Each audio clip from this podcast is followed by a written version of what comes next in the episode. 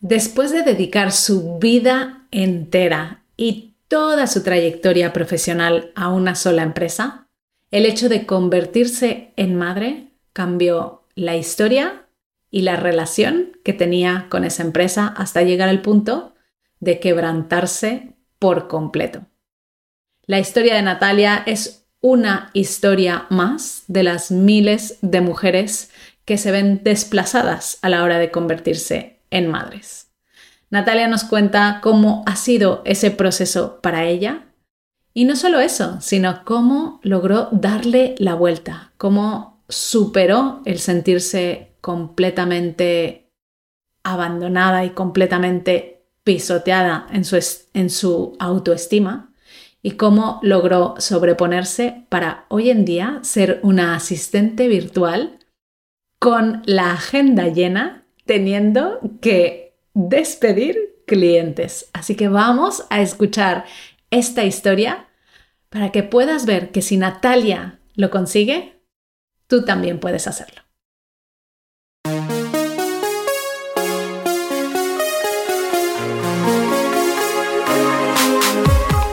Bienvenida a Madres Reinventadas, presentado por Billy Sastre, un podcast para madres que están redefiniendo el concepto de trabajar sin renunciar a su vida familiar.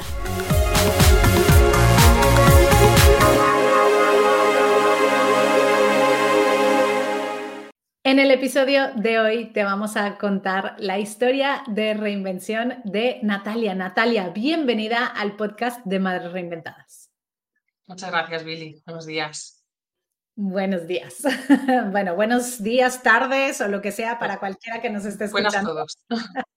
Buen día.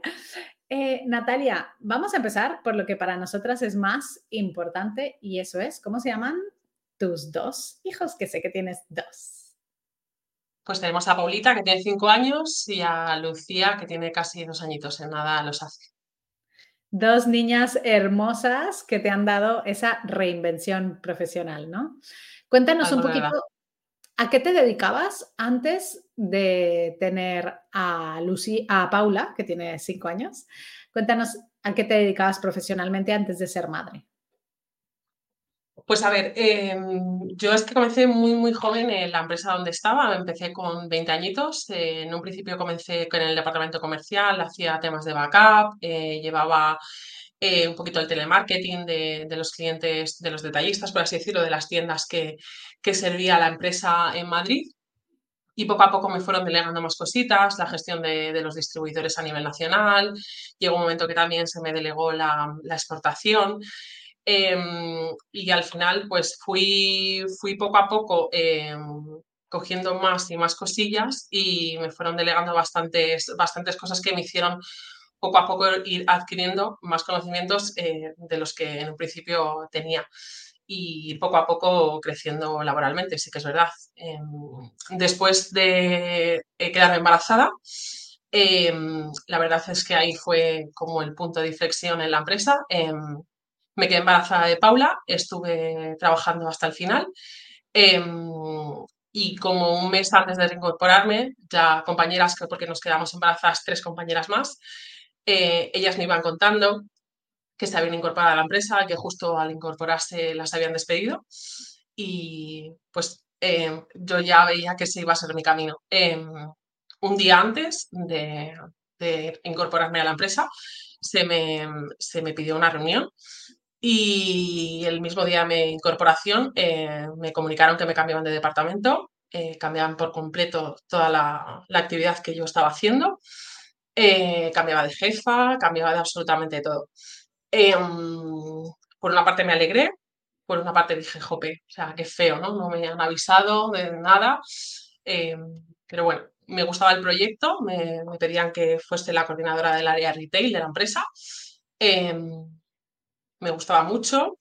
Mi jefa iba a ser mi amiga, eh, cosa que me parecía maravillosa hasta aquel entonces.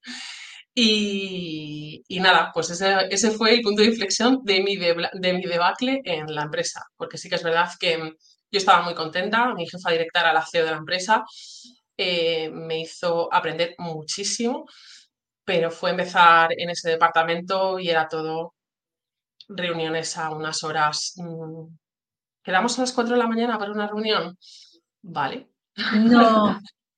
Eh, sí, sí, tal que así. Eh, que tu hija está mala. Eh, sí, sí, no, bueno, presenciales a veces, la mayor parte eran online, pero sí que es verdad que como al final estábamos, llevábamos gente de tiendas, pues me pedía, oye, nos quedamos a las 5 de la mañana en la tienda de Ávila. Mm, vale, venga, pues había días que me podía quedar a dormir y otros días que no me podía quedar a dormir y directamente pues te levantas a las 3, 3 y algo de la mañana y llegabas allí para la reunión porque a ella le parecía todo maravilloso para poder aprovechar el día. Em, que tu hija se ponía mala, no te preocupes, eh, puedes conectarte súper temprano y haces tu jornada. Y si te oigo que la niña está contigo a tu lado y te está molestando, oye, ponle el iPad, ponle la tele, ¿no? Que no te, que no te moleste, ¿no? Que no nos moleste en todo.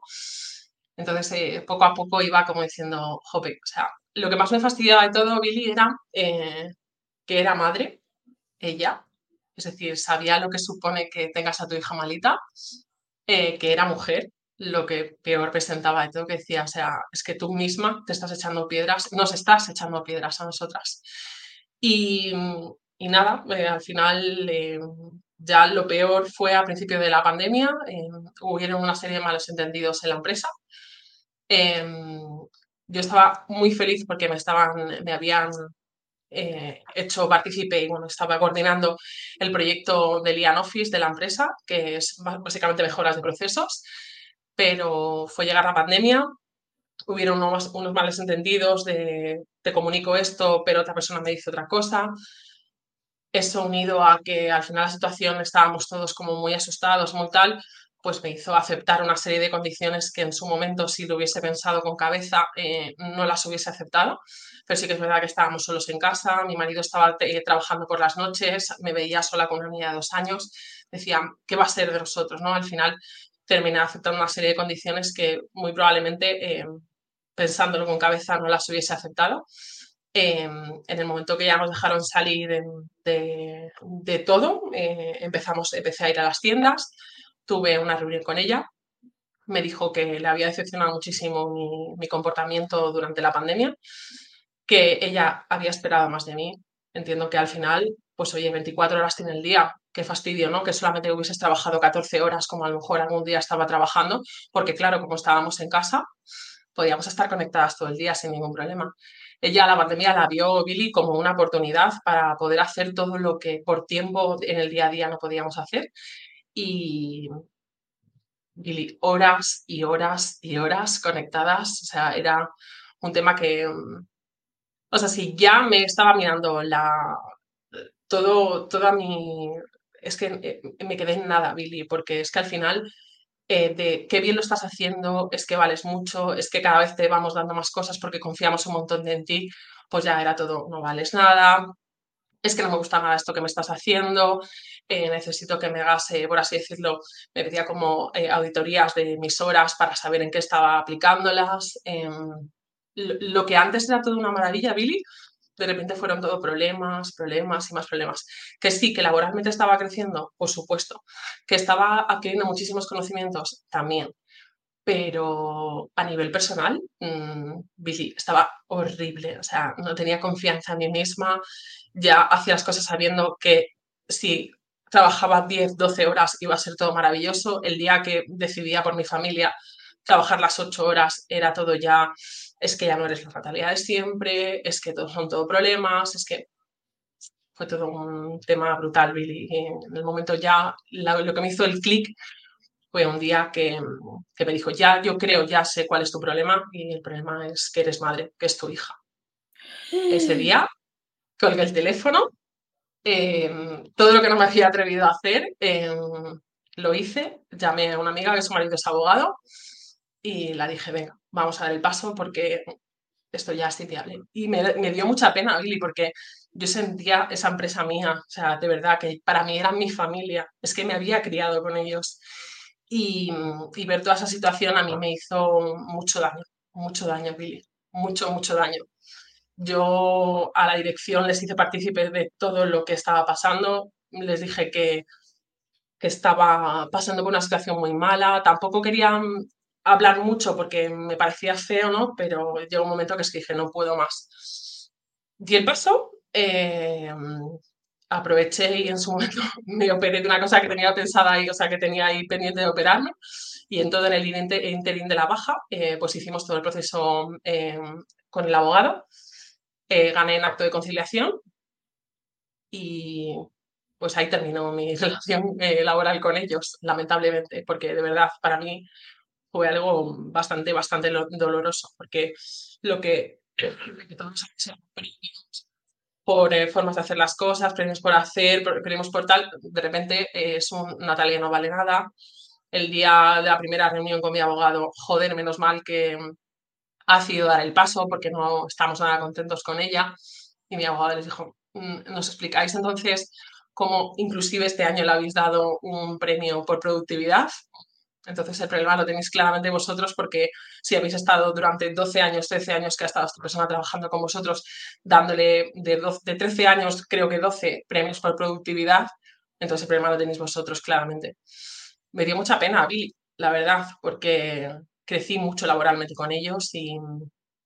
Pero al final es que era insostenible, era insostenible. Y una de las cosas que me dijo el abogado que me hizo pensar mucho era, eres muy joven, Natalia, al final entiendo que una persona de 50 y largos años o 60 que está a punto de jubilarse, pues que quiera a lo mejor quedarse ahí, sufrir un poco, pero que dices, venga, me quedan cuatro años, los aguanto. Pero es una persona joven, no dejes que, que te mine la moral como hoy por hoy te la está minando. Y al final, mm, pues eh, no hay cosa que más me alegre que haber dado ese paso, porque fue un punto de inflexión totalmente, ya no solamente a, nivel laboral, sino en mi vida también, Billy. Básicamente porque Lucía llegó un mes después de, irme de la empresa, me quedé embarazada. Em, y a partir de ahí ya conocí a mamis digitales y me cambió la vida por completo, Billy. Vamos a ver, tú te quedas embarazada un mes después de que ya se te haya comunicado que has ganado el, juicio, ¿no? Em, ¿Cómo era tu, cómo, cómo, pensabas tú que iba a ser tu seguimiento a nivel profesional laboral? Eh, querías eh, empezar a buscar un nuevo trabajo por cuenta ajena, te estabas planteando hacer las cosas distintas. ¿Cómo fue este proceso? Yo al principio eh, me quedé tan abajo que es que eh, no me veía dispuesta de absolutamente nada. O sea, yo eso decía a mi marido, es que ¿quién me va a querer? ¿no? O sea, mi pensamiento era ese. Em, fueron pasando los meses y sí que es verdad que ni tan siquiera yo hacer ningún movimiento laboral eh, tuve varias propuestas laborales de, pues, eh, me, ofrecieron ser directora de operaciones de una empresa y varias cositas así que a lo mejor en otro momento de la vida hubiese dicho que sí sin pensarlo y en esos momentos como que no me veía capaz, decía directora de operaciones, yo, mm, ¿cómo? Y, y nada, pues eh, poco a poco sí que es verdad que fui ganando más confianza. Después de haberme hecho esa propuesta, dije, oye, ¿por qué no? no? os conocí a vosotros, empecé, sí que es verdad que yo ya tenía una base, pero me planteé eh, la forma de trabajar como lo estaba haciendo, es decir, porque yo casi siempre he estado teletrabajando, pero más allá, a nivel digital, que no me lo había planteado nunca. Así que es verdad que yo conocía muchas herramientas para trabajar de forma telemática, pero no conocía muchas de las herramientas que gracias a vosotros he conocido para poder dar asistencia a empresas que por hoy estoy haciendo. Y a partir de ahí es que ha sido todo no sé, Billy, es que ha venido todo tan rodado que de verdad eh, estoy en un momento maravilloso de mi vida. No, no me puedo quejar de nada, Billy. Porque cosas que hace unos meses para mí eran completamente impensables, ahora mismo mm, me puedo comer el mundo con entera si hace falta, de verdad. Natalia, ¿cómo se recupera la confianza después de que en uno mismo, ¿no? Después de que te la han minado tanto, ¿no? O sea, porque al final es te pisan por encima y muchas veces no sabes que te están pisando, o sea, sabes que te duele, pero no sabes lo profundo que estás yendo, ¿no? Cuando, cuando te hacen estas cosas y, y, las heridas emocionales que uno va, pues, acumulando son varias, ¿no? Entonces, has dicho una frase como, eh, cuando yo salí de este proceso, yo decía, ¿quién soy yo para merecer un trabajo? Eh, no valgo, ¿no? Entonces, ¿cómo se curan estas heridas? Se curan, Billy. Lo primero de todo, eh, pidiendo ayuda. Porque yo al principio no me veía capaz de salir por mí misma eh, y creo que fue un paso bastante importante el que di. Eh, y sí que es verdad que a medida en la que yo he ido, como le digo a las chicas en el grupo de oportunidades, yo me he ido lanzando, toda oportunidad que veía, yo ahí, entrevista tras entrevista. Sí que es verdad que he hecho poquitas, gracias a Dios, pero siempre pensaba, cada una me está haciendo más fuerte, ¿no? Al final empecé con mi primer cliente y solamente de ver todos los resultados que estaba teniendo gracias a mí, eso ya me iba haciendo eh, ganar confianza a mí misma. Ya el siguiente cliente ha sido maravilloso y ya el, último ya es el que me ha hecho decir, venga, aquí estoy yo, eh, puedo proponerme lo que quiera y puedo, claro. Entonces, cuando tú descubres mamis digitales, dices, bueno, ya es, es algo que me llama la atención, que me gustaría poder hacer. Em, tú haces esta formación, te ves teniendo y gestionando tus clientes. Cuando terminas, la, tú elegiste la formación de asistente virtual. Cuando finalizas esta, esta formación y llega el momento de la verdad, de decir, venga, va, ya sé que ahora sí, ya soy asistente virtual, tengo mi certificado, tengo mis cosas, tengo que empezar a lo que os decimos a todas, ¿no? A darme a conocer y a decir, yo ofrezco estos servicios. ¿Qué sentimientos te vienen en este momento y cómo superas ese miedo de decir, uff, ¿seguías teniendo el miedo de quién soy yo o ya tenías ahí más seguridad? Nada, Billy. De hecho, es que iba en mi día a día eh, encontrando eh, oportunidades, posibles clientes. Era, ah, pues mira, este, qué mal, ¿eh? Lleva sin contestarme esta empresa tres días hay que hacer una propuesta. Pero literalmente así, mi día a día era buscar y buscar oportunidades para al final ir ofreciendo y, a lo mejor no era lo que yo quería, pero sí ir ganando confianza eh, para la hora de que llegase el cliente que verdaderamente a mí me iba a interesar, poder darlo todo. De hecho, hay una cosa que mm, hablo mucho con mis compis del grupo, es que no sé por qué, no me preguntes por qué, Billy, todas las reuniones que estoy eh, teniendo con clientes, que se podrían decir que son entrevistas de trabajo, te prometo, Billy, que es que desde la primera me las estoy tomando como una reunión de trabajo. O sea, no estoy yendo nada nerviosa. Eh, al final te puedes explicar como tú te explicarías, lo llevas todo preparado y, no estoy teniendo los nervios que podrías tener en una entrevista de trabajo de cara a cara, no, para nada, para nada. Estoy yendo con muchísima confianza y es eh, el consejo que siempre doy, que, vayan como si fuese una reunión de trabajo, como se tomarían, casi que te ponte el café al lado y tómatelo mientras que estás hablando con ellos, porque al final esa confianza, ese, ese tú a tú que están viendo al final, gracias a que tú te lo estás tomando de otra manera, yo creo que eso ayuda bastante. Cuéntanos un poquito cómo ha sido tu proceso. O sea, tú ya empezaste, mientras hacías eh, el curso, ya empezaste a ver oportunidades, ¿no? Que esto es muy bueno porque eh, según las gafas que te pones, es también lo que vas observando o lo que no. O sea, o te pones las gafas del miedo y observas ser asistente virtual es muy difícil y nadie conoce este trabajo, o te pones las gafas de el descubrimiento y observas que hay una empresa que hace tres días que no te responde y que esto puede ser una oportunidad, ¿no? Entonces, esto es importante también tenerlo en cuenta. Pero ¿cómo, cómo fuiste evolucionando hacia conseguir ese primer cliente? Cuéntanos qué hiciste. Pues es que básicamente, te prometo, Billy, o sea, yo eh, decía una compañera hace poco en uno de los podcasts que iba enseñando su tarjeta, ¿no? Como en plan de, mira, soy asistente virtual o soy community manager y estoy como súper feliz de serlo. Yo no lo hacía tal cual, pero sí que es verdad que, mm, que, sí que comenzaba a hablar de lo que iba a ser mi reinvención laboral, ¿no? Me decían, ¿y tú qué vas a hacer ahora que Lucía empieza a la guardia? Y yo se lo contaba a todo el mundo. Oye, yo, pensaba por dentro, es que seguro que viene alguien que me dice, necesito tu ayuda. Y es que así ha sido. Al final, em, ha llegado un momento en el que, gracias a Dios, o sea, he tenido que decir, oye, lo siento, es que ya no te puedo ayudar, no tengo tiempo. Y yo creo que eso ha sido a base de hacer, como nos habláis vosotros, de hacer el networking, ¿no? O sea, al final, el ir contándole a todo el mundo de lo que te estás encargando, lo que estás haciendo, y al final ellos, ellos mismos ven en su trabajo una oportunidad. Hoy hablaba con, con una de las empresas que, que han contratado una community manager y me decía la chica, dice, es que gracias a lo que tú me has contado de lo que Mamis Digitales puede ofrecernos, estoy ya viendo oportunidades en todo lo que pues, eh, me agobia las facturas. Jope, oye, pues voy a llamar a Natalia y voy a pedir un asistente virtual. Pues creo que eso es súper importante, ir contando todo lo que vamos haciendo para que de una forma u otra al final siempre alguien vea la oportunidad de poder llamarte y poder conseguir un cliente. Natalia, hablamos de algo súper importante en este podcast, que es el dinero. porque eh, a la hora de que nosotras vamos abriendo también nuestras puertas a nuestra economía, también esto es, es, un espejo, ¿no? Y otras personas cuando escuchan dicen, si Natalia puede o si Natalia lo ha conseguido, yo también puedo hacerlo, ¿no? Entonces, para mí es muy importante venir aquí con nuestros números eh, sobre la mesa. Cuéntanos un poquito, tú ahora tienes, has dicho que tienes tres clientes o cuatro. Cuatro, pero este mes es el último que tengo cuatro. Vale, o sea que ahora estás gestionando cuatro, estás muy al límite. Cuéntanos cómo empezaste eh, con el primer cliente, cuánto cobrabas y ahora la evolución de lo que estás consiguiendo en el mes a mes.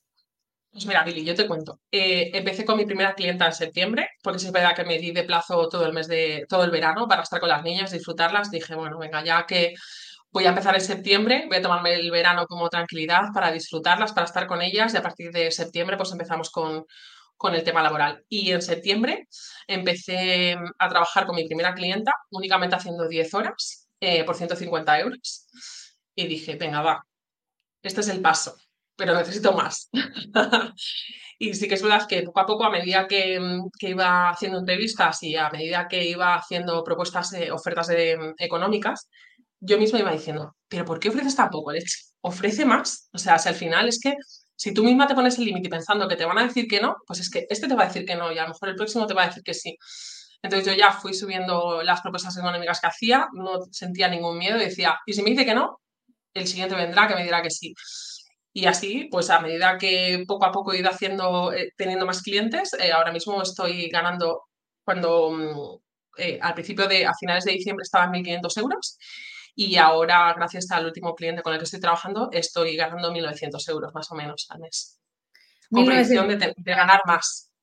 1.900 este euros al mes por, todas tus horas disponibles. ¿Cuántas horas disponibles tienes al día? pues te diría que estoy haciendo unas 5 horas al día, Billy. Esto es muy importante también saberlo, porque no estás con tu agenda llena, o sea, no, no estás haciendo 8 horas al día, porque para ti la prioridad también es la conciliación. Sí es, sí. Hay días que, por ejemplo, eh, sí que es verdad que esto está hablando con mi marido y hay días que, por ejemplo, por la mañana tengo que estar con las niñas porque uno está malo tal, pues oye, los trabajo por la noche y no, no hay ningún problema. Pero sí que es verdad que a día de hoy estaré haciendo, oye, que a lo mejor hay días que sí que el cliente necesita un poquito más porque han lanzado algo, porque están en cualquier historia que necesitan más apoyo tuyo, pues obviamente voy a hacer las horas que ellos necesiten. Pero hoy por hoy estoy haciendo unas cinco horas al día y estoy en torno a, unos 1.900, habiéndome, o sea, con dos clientes que me voy a quitar este mes. Eh, este mes les he hecho nada, horas, Billy, súper poquitas a los pobres míos. Y es que este último cliente eh, le he dicho, si quieres que esté contigo a full, necesito que me curas todo lo que estaba ganando hasta ahora. Así es que me, ha dicho que no hay ningún problema. Me voy a quedar con, vosotros, con mis digitales y con este chico. Y es que voy a estar ganando lo mismo que estaba ganando con cuatro clientes, más, más en un futuro ganaré más porque me ha ofrecido llevarme comisión de unas cosas que le voy a gestionar. O sea que espero ganar bastante más. Muy bien, o sea que al final tú estratégicamente has empezado con un cliente pequeño cobrando poco para coger esa confianza, también hay que decirlo, ¿no? Al principio, eh, pues decir que eh, no tenemos experiencia haciendo esto que, es nuevo para nosotras o que eh, queremos cobrar mucho, al principio nos da un poco de miedo y decimos, bueno, venga, empezamos por esto, pero tú ya sabías que esto iba a cambiar. Entonces, de septiembre, septiembre, octubre, noviembre, diciembre, enero, en cinco meses has pasado a cambiar tu estrategia, a decir, venga, en lugar de gestionar cuatro, gestiono dos, que me están pagando lo que me pagaban los cuatro y tengo menos frentes abiertos, ¿no? Para, para poder dedicarle mi tiempo completo a estos clientes que me pueden pagar más, ¿no? Porque al final también es. es la evolución y el crecimiento. Oye, si estos clientes pueden pagarme más, pues mejor. Has dicho. a estas dos que me las voy a quitar, no me las he quitado del todo. Es decir, les he dicho, estoy ahí de backup, pues si me necesitas para cualquier cosa. Es decir, que habrá meses que tenga que ayudarlas en algo y ganaré más. Pero por el momento se lo he, explicado que mm, lo siento mucho, pero que no me da la vida, que prefiero, prefiero quitármelas y, estar a full con, con el resto de clientes. Me encanta. Natalia, has dicho brevemente que estás también trabajando con mamis digitales. Cuéntanos un poquito qué haces dentro de esta área también para ayudar a otras madres a conseguir eh, sus primeros clientes. no es imposible, ¿eh? que me decía una el otro día, jo, es que lo veo tan difícil, veo tan difícil trabajar con mamis y me haría tanta ilusión. Pues no, no es tan difícil. Eh, yo estoy en el área de empresas, estoy buscando oportunidades para las chicas, para nuestro grupo de Facebook de oportunidades, no solamente a, a, nivel empresa, sino también pues le busco por LinkedIn, por plataformas como, como también, lo diré, eh, Billy, ayúdame, ¿cómo se llama esta? Porcana. y demás, pues eh, la verdad es que es una maravilla, porque la gente eh, está tan contenta, te dan un feedback tan bueno de cada vez que abrimos una, una oportunidad y están recibiendo los currículum de las chicas, me lo dicen todos, es que son tan maravillosas, se nota el amor que pone cada una en sus credenciales, en todas las propuestas que les lanzan, y es que están todo el mundo de verdad, Billy, enamorado. Y eso, pues a mí, al menos en mi día a día, me ayuda muchísimo a, llevar el, puesto que tengo hoy por hoy. Natalia, con los pocos meses que llevas en, en, oportunidades y con los clientes que has conseguido, si tuvieras que darle un consejo a una mami que está buscando a su primer cliente, ¿qué le dirías? Rodéate de todo aquello que sume. No solamente de todo aquello, sino de personas que te suman. Quítate las malas energías. Eh, toda aquella persona que te diga, buf, qué complicado está todo.